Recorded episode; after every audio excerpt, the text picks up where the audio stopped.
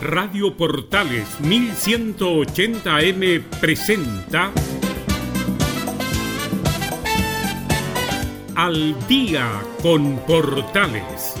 Entrevistas, noticias y la mejor música. Conducen Claudio Quijada.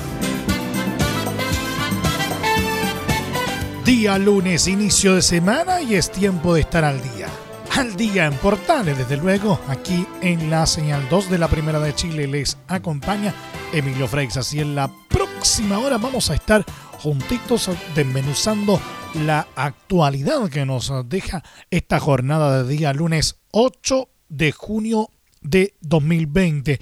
Muchas gracias a todos quienes nos saludaron este fin de semana por los 60 años de Radio Portales. 60 años intensos, bien vividos y por supuesto con mucho más para seguir descubriendo juntos. Claro que sí. La portada musical y comenzamos. pronto sé que te estás alejando cada vez más. Mi música ya no puede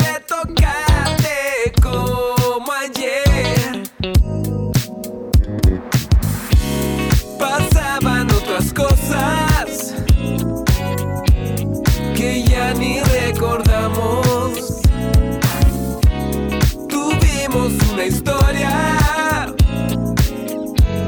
que vamos a olvidar. De pronto sé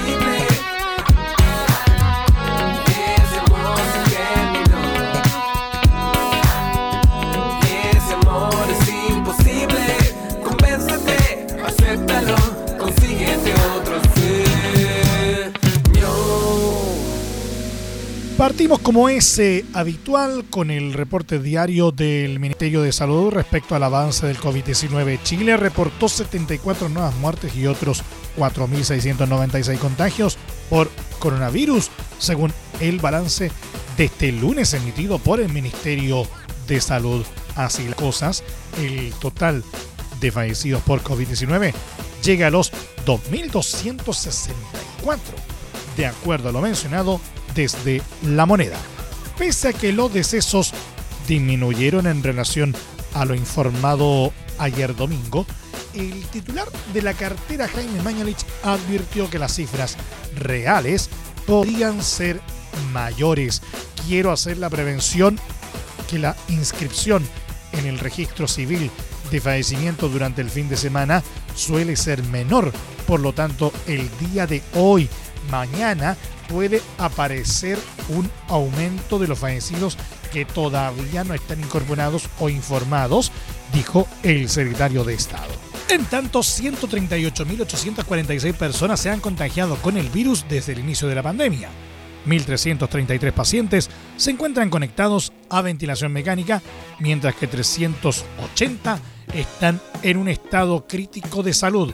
El corte de las cifras se realiza a las 21 horas del día anterior, como ya es sabido por todos, es decir, los números dados a conocer durante esta jornada corresponden a los casos confirmados hasta el domingo a esa hora.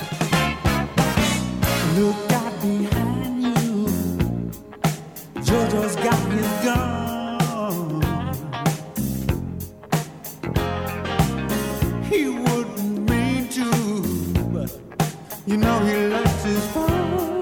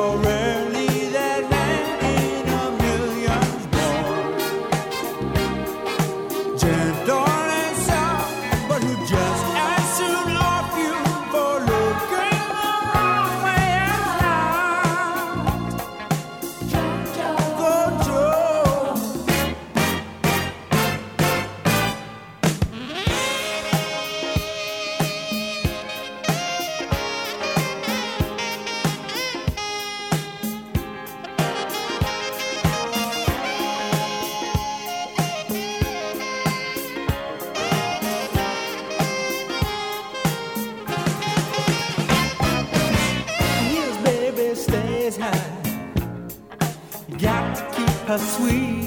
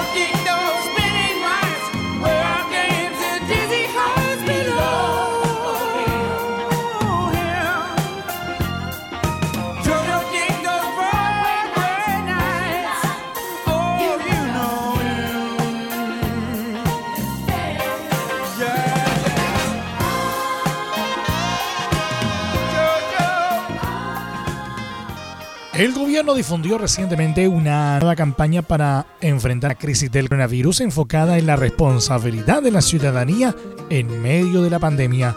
Bajo el lema El próximo puede ser tú, el Ministerio de Salud publicó en sus redes sociales un video con el que busca que la población respete las restricciones de desplazamiento y reunión dictadas en el país.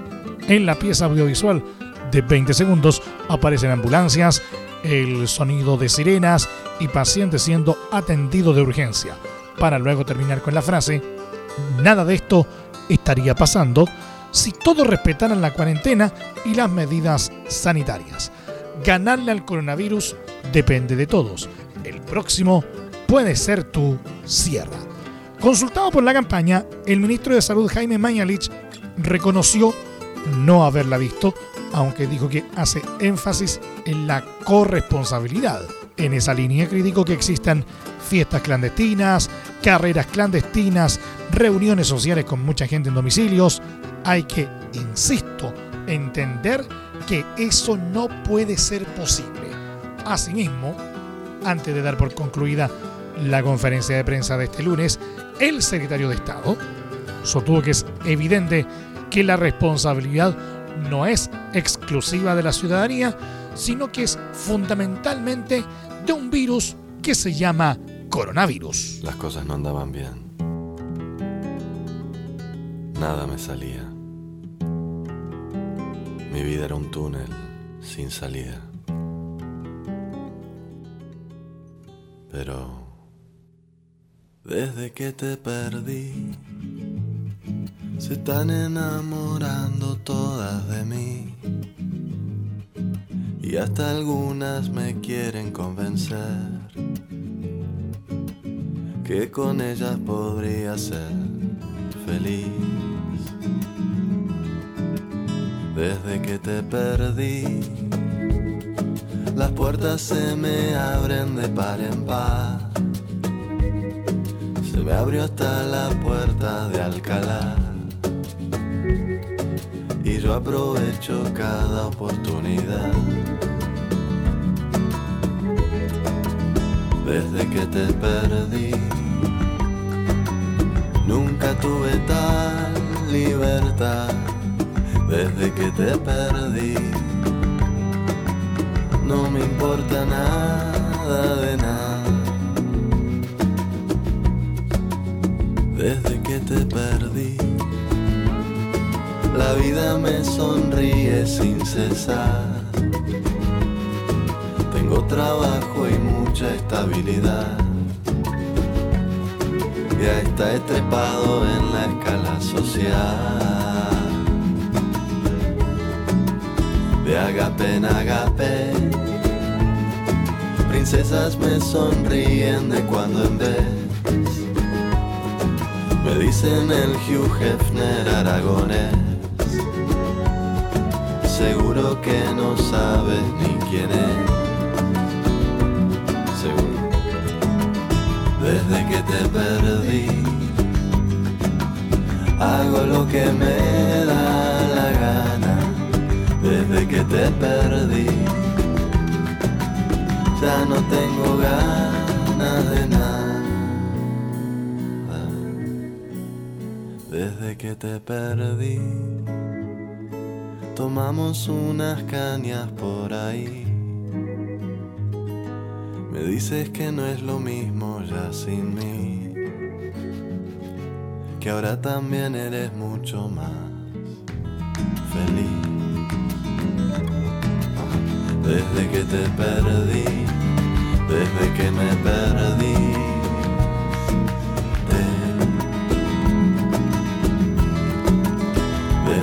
me perdí, desde que te perdí.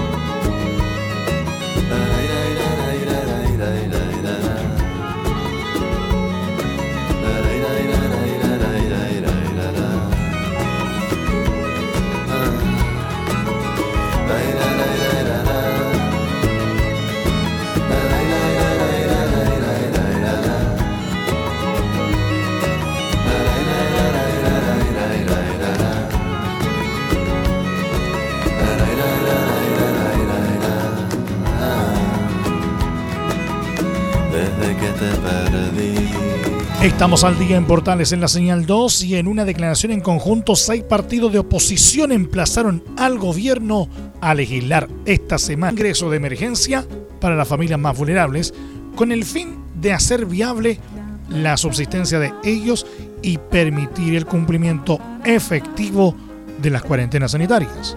Se trata del Partido Socialista, Partido por la Democracia, Partido Radical, Partido Demócrata Cristiano, Partido Liberal y Revolución Democrática. En el texto firman los presidentes de cada coalición. Han pasado tres meses de creciente y acelerado deterioro en el nivel de vida de millones de familias chilenas, muchas de las cuales se han visto privadas de lo imprescindible para subsistir. Las personas no pueden seguir esperando, sostienen. En esa línea señalan que se debe actuar con sentido de extrema urgencia. Por ello, llamamos al gobierno a legislar esta misma semana para que todas las familias que lo requieran cuenten con un ingreso de emergencia que haga viable su subsistencia y permita el cumplimiento de las cuarentenas sanitarias. Posteriormente, podemos atender los otros temas que el gobierno ha puesto en la agenda económica, instrumentos para la reactivación y marco fiscal, los que por su propia naturaleza requieren mayor espacio de análisis y definición agregan. Además, señalan que constitucionalmente solo el gobierno puede tomar la iniciativa para legislar respecto a este tipo de acciones. En ese sentido, proponen anticipar lo relativo al apoyo directo a las familias del plan económico para la emergencia que se está intentando construir en cuatro puntos. Uno, asegurar un piso mínimo de protección a todos los hogares que lo necesitan, sin discriminación alguna. Ese piso está dado por el monto que el Ministerio de Desarrollo Social estima una familia requiere para no estar bajo la línea de la pobreza. Para un hogar de tres miembros sería de 369.205 pesos y de 451.570 pesos para un hogar de cuatro integrantes. 2. El Estado proveerá de inmediato el ingreso o el complemento que requiera cada familia para lograr dicho ingreso mínimo. Este será dado a todas las familias inscritas en el registro social de hogares. Las actualizaciones del registro social de hogares ya realizadas serán consideradas sin esperar la corroboración de esa información. Lo mismo ocurrirá con las nuevas personas que se inscriban o actualicen su información. De inmediato recibirán el ingreso que le corresponda. Posteriormente, se podrá sancionar a quienes eventualmente hubieran abusado de la situación. 3. El ingreso de emergencia será depositado en la cuenta RUT de Banco Estado. Para aquellos que no tengan cuenta, podrán retirarlo personalmente con su cédula de identidad. Y 4. El ingreso se otorgará de inmediato y con una duración inicial de tres meses, renovable según evolución de la situación sanitaria. Asimismo, agregan que les parece correcto que el gobierno haya escuchado la necesidad de involucrar a la atención primaria y a los municipios en la tarea sanitaria donde, según mencionan, son actores indispensables. Pese a ello, explican que se requiere un incremento de los recursos, añadiendo que hoy debido a la pandemia, cuentan con menos recursos que el año pasado. Por último, señalamos que los costos de lo que proponemos es perfectamente financiable por Chile. Aún más, es posible financiar dichos costos dentro del marco fiscal que todos los sectores estiman posible y razonable para enfrentar la situación sanitaria creada por la pandemia. Es urgente y justo actuar ya puntualizado. But I'm thinking of you. Tears on my pillow, come through. Josephine, I'll send you all my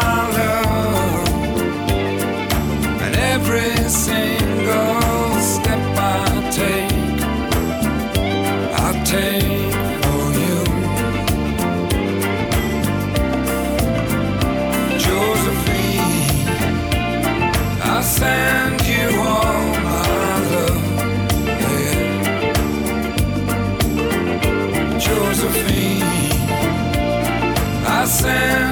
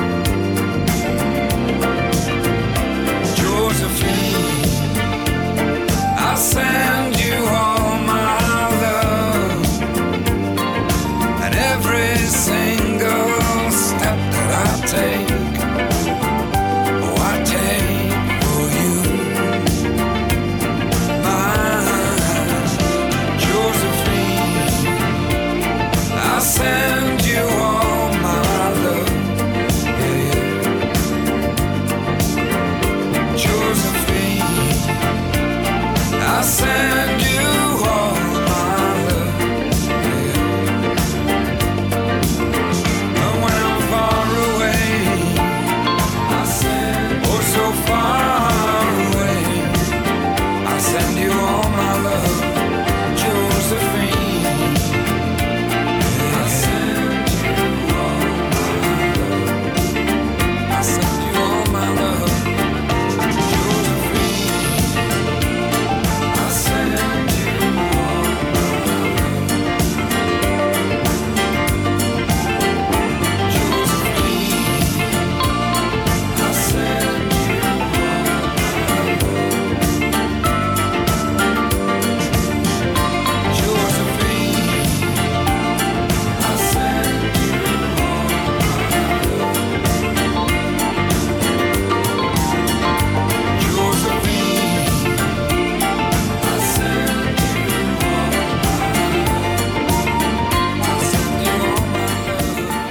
28 nuevos puntos de fiscalización, Carabineros reforzó el trabajo de control sanitario en la región metropolitana.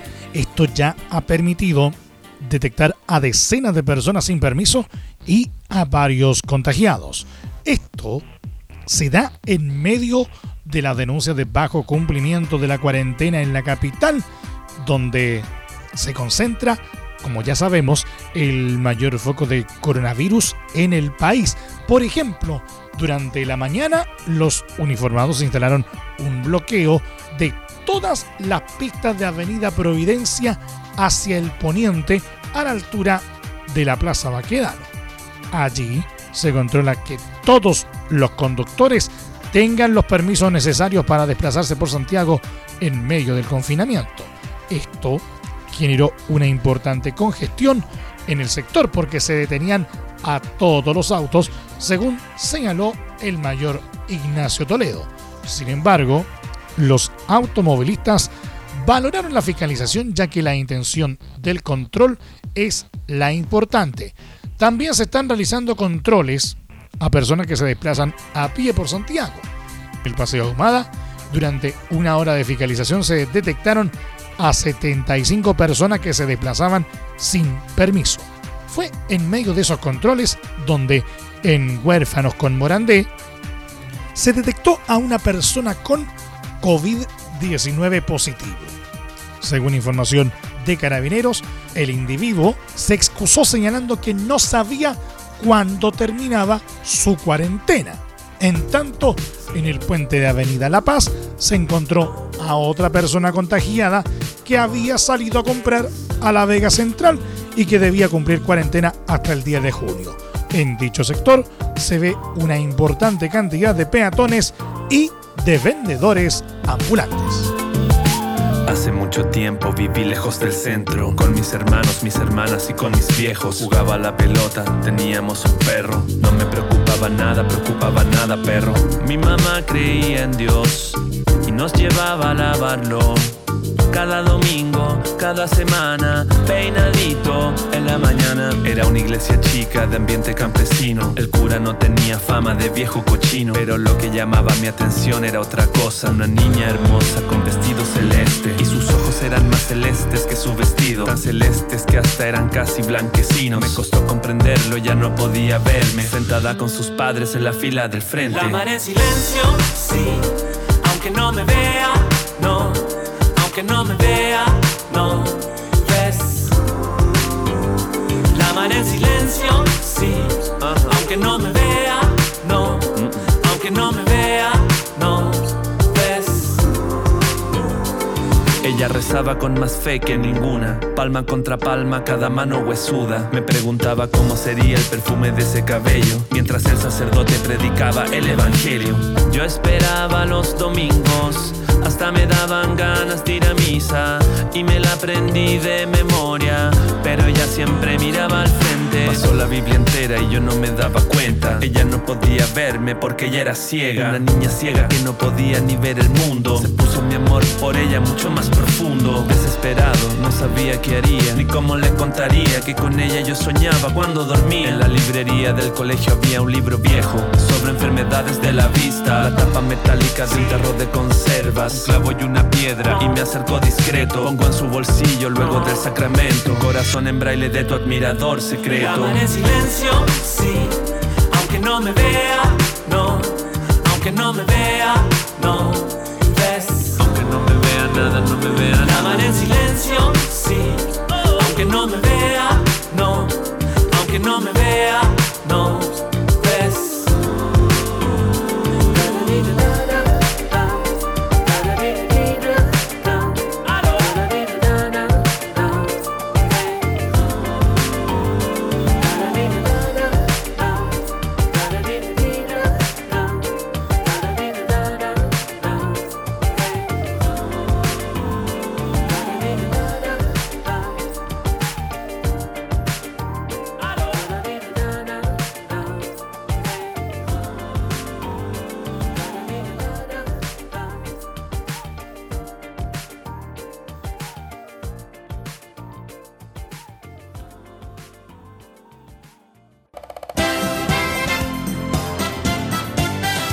través del 1180M estamos presentando Al día con Portales.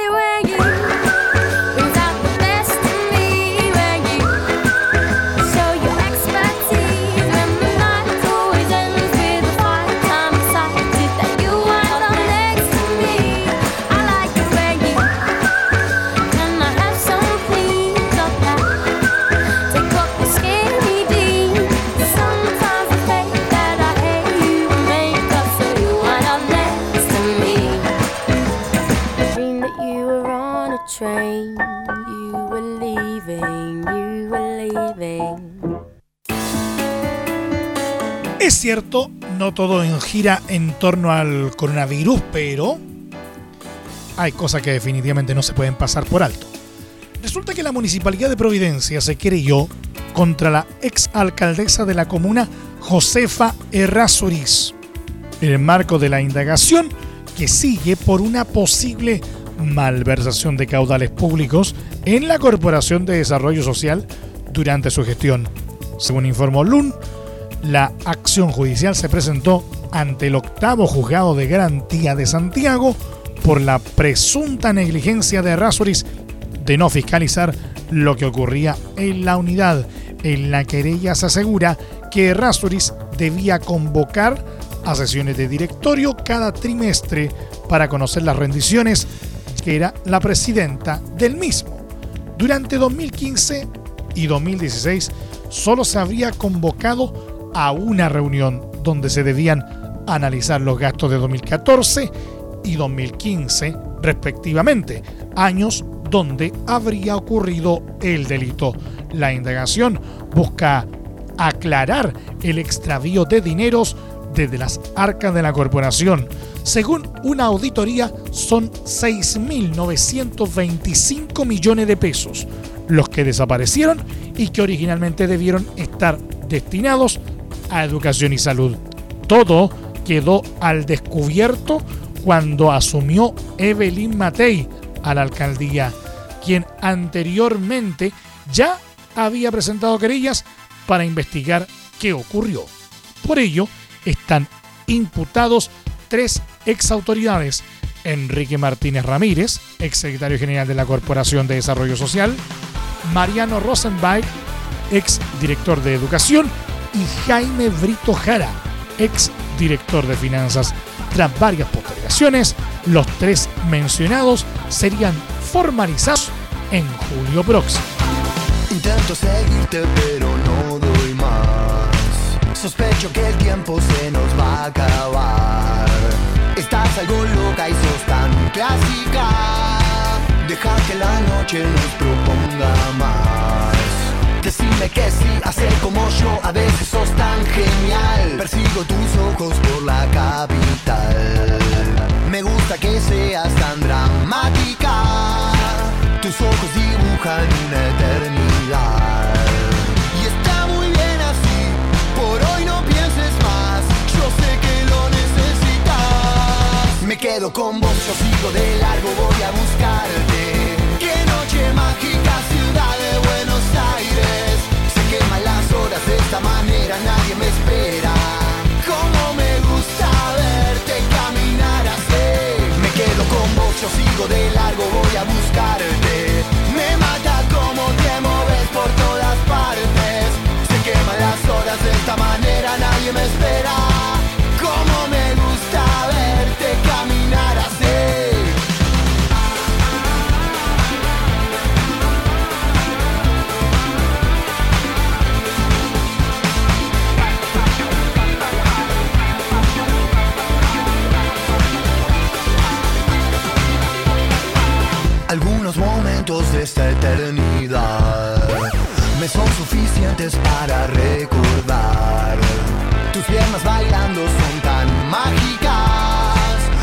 noche se presta para mucho más. Y está muy bien así, por hoy no pienses más, yo sé que lo necesitas.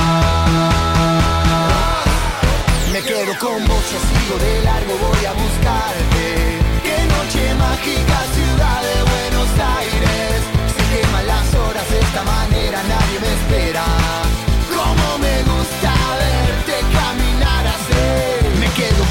Yo sigo de largo, voy a buscarte Me mata como te moves por todas partes. Se queman las horas de esta manera, nadie me espera.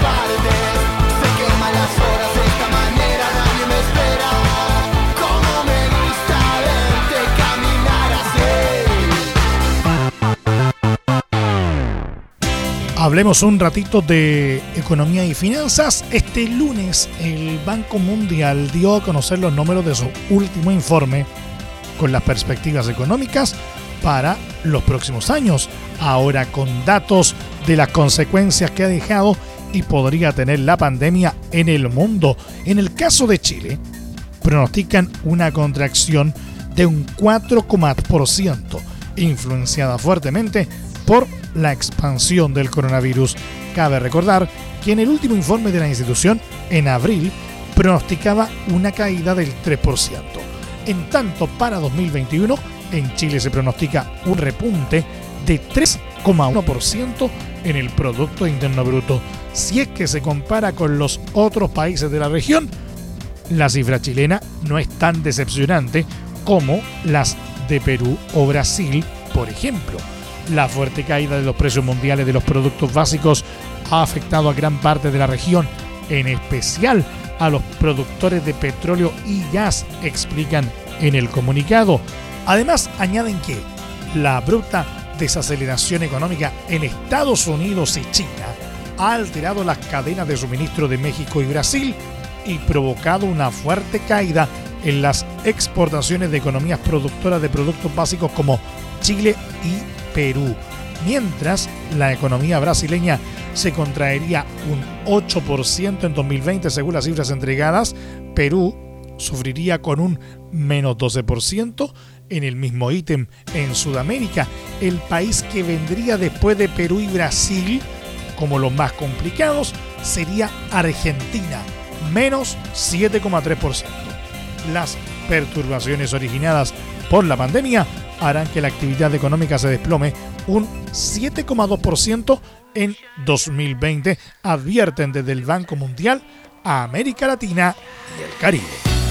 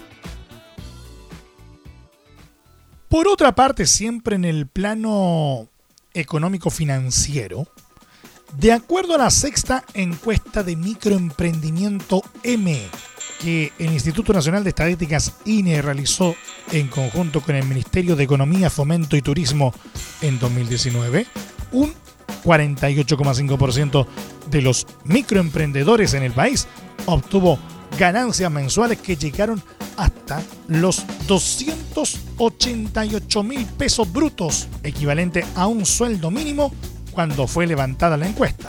En tanto, un 24,6% ganó un monto entre más de 288 mil y 576 mil pesos. Y solo el 4,2% superó los 2,3 millones de pesos.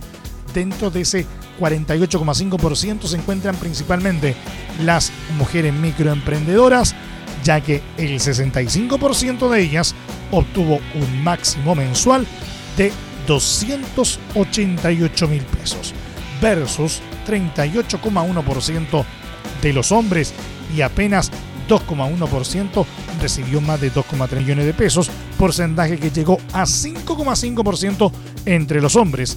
Además, las personas microemprendedoras se desempeñan principalmente en comercio, 28,4%, y servicios, 28%. Este último incluye las ramas de hoteles, enseñanza y servicios sociales y de salud, aunque esos sectores concentran el 73,8% de los microemprendimientos liderados por mujeres y solo el 45,5% de aquellos liderados por hombres.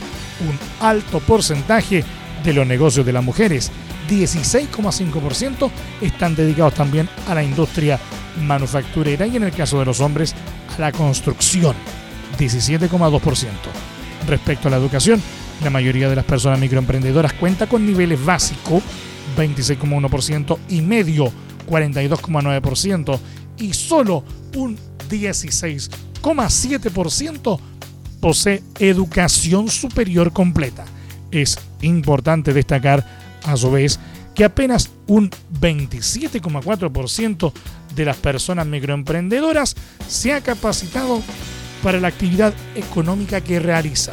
Las razones más prevalentes para no haber recibido capacitación fueron la falta de interés, 32,1%, y no saber dónde acudir, 19%. La encuesta también destaca que un 63,1% de las personas microemprendedoras no ha iniciado actividades en el servicio de impuestos internos, que un 55,2% del total inició su actividad únicamente utilizando ahorros o recursos propios y que solo un 45,8% del total realiza cotizaciones por concepto de salud y un 24% lo hace en la AFP. Sí, hay una piedra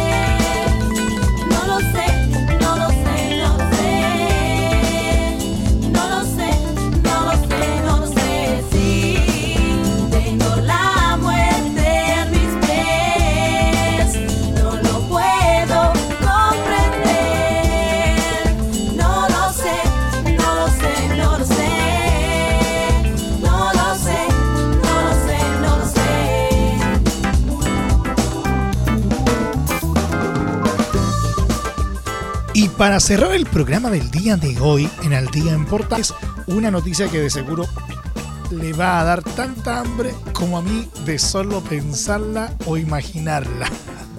¿Sabe por qué se lo digo? Porque este martes 9 de junio se celebrará el tradicional Día Nacional del Barro Luco, famoso sándwich de carne de vacuno a la plancha y queso derretido que es uno de los favoritos de los chilenos.